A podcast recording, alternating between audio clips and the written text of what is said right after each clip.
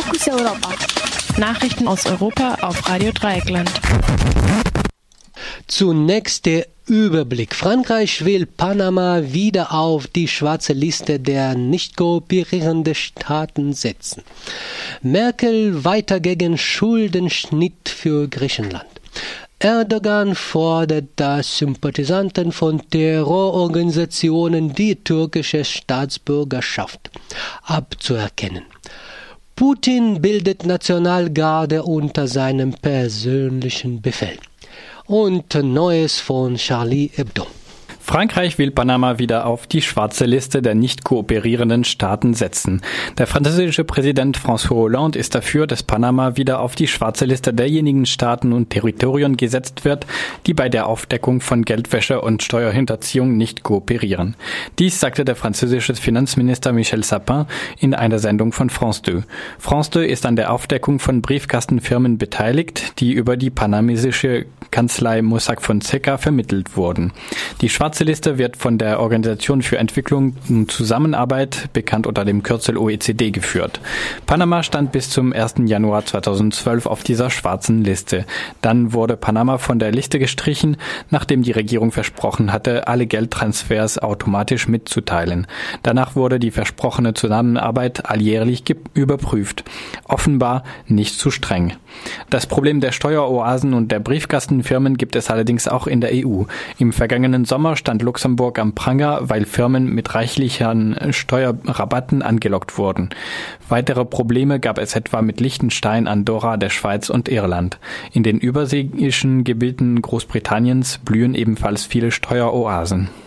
Merkel weiter gegen Schuldenschnitt für Griechenland einem Treffen mit dem Internationalen Währungsfonds äh, Vorsitzende Christine Lagarde bekräftigte die deutsche Kanzlerin erneut ihre Ablehnung eines Schuldenschnittes für Griechenland auf Kosten der europäischen Steuerzahlerinnen. Ein solcher Schuldenschnitt sei so Merkel schlicht und ergreifend nach unserer Auffassung rechtlich nicht möglich. Zitat Ende. Lagarde wirbt für solch einen Schuldenschnitt, an dem sich der Internationale Währungsfonds aber selbst nicht beteiligen will. Auch da gibt es rechtliche Gründe. Da Kredite aus dem sogenannten Rettungsfonds gestreckt und Zinszahlungen ausgesetzt wurden, würde eine Schuldenschnitt an der derzeitigen finanziellen Situation Griechenland nichts viel ändern.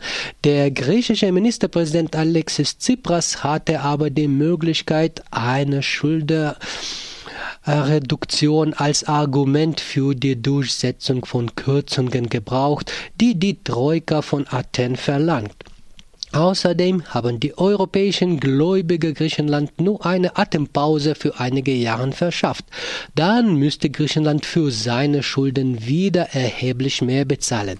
Der griechische Wirtschaftsminister Georgos Statis Tikas hält das griechische Staatsschulden für den Zeitraum bis 2022 für tragbar. Für die Zeit danach müsse man aber diskutieren, meint Statakis.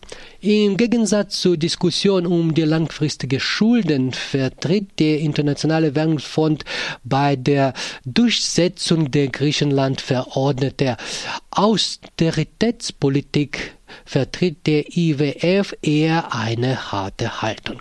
Erdogan fordert, dass Sympathisanten von Terrororganisationen die türkische Staatsbürgerschaft aberkannt wird. Bei einer Rede vor Anwältinnen und Anwälten hat der türkische Präsident Tayyip Erdogan gestern gefordert, den Sympathisanten von Terrororganisationen die türkische Staatsbürgerschaft zu entziehen. Erst vor kurzem hatte Erdogan gefordert, Leute, die ihren Schreib Schreibstift oder ihr Ansehen gebrauchen, um eine Terrororganisation zu unterstützen, genauso wie bewaffnete Terroristen zu bestrafen.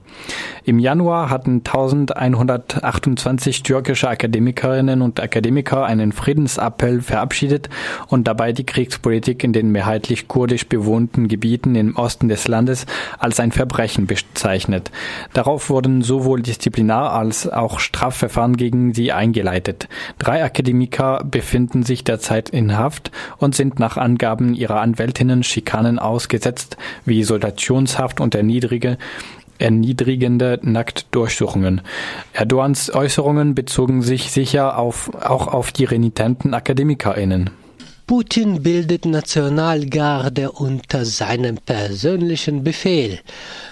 Bei einem Dienstag im Fernseher übertragenen Treffen mit dem russischen Innenminister Wladimir Kolokolzew hat Wladimir Putin die Zusammenlegung der Truppen des Innenministeriums mit Eliteeinheiten der Polizei zu einer neuen Nationalgarde angeordnet. Die neue Truppe soll Putin unmittelbar unterstellt werden und sich um die Bekämpfung von Terrorismus und organisierter Kriminalität kümmern. Beobachter vermuten auch den Ansatz gegen Demonstrationen. Neues von Charlie Hebdo, Je suis Panama. Das französische Satiremagazin Charlie Hebdo widmete seiner Frontseite einer in den Medien bisher vernachlässigten Sicht auf die Enthüllungen über Briefkastenfirmen, die von Panama aus organisiert wurden. Zu lesen steht Je suis Panama, Terrorisme fiscal. Ich bin Panama Steuerterrorismus. Darunter sind Herren mit Zigarren und Damen mit Klunkern am Hals zu sehen. Sie alle tragen Brillen und einige halten Schilder mit der Aufschrift Je suis Panama, keine Angst und und wir werden unseren Lebensstil nicht ändern.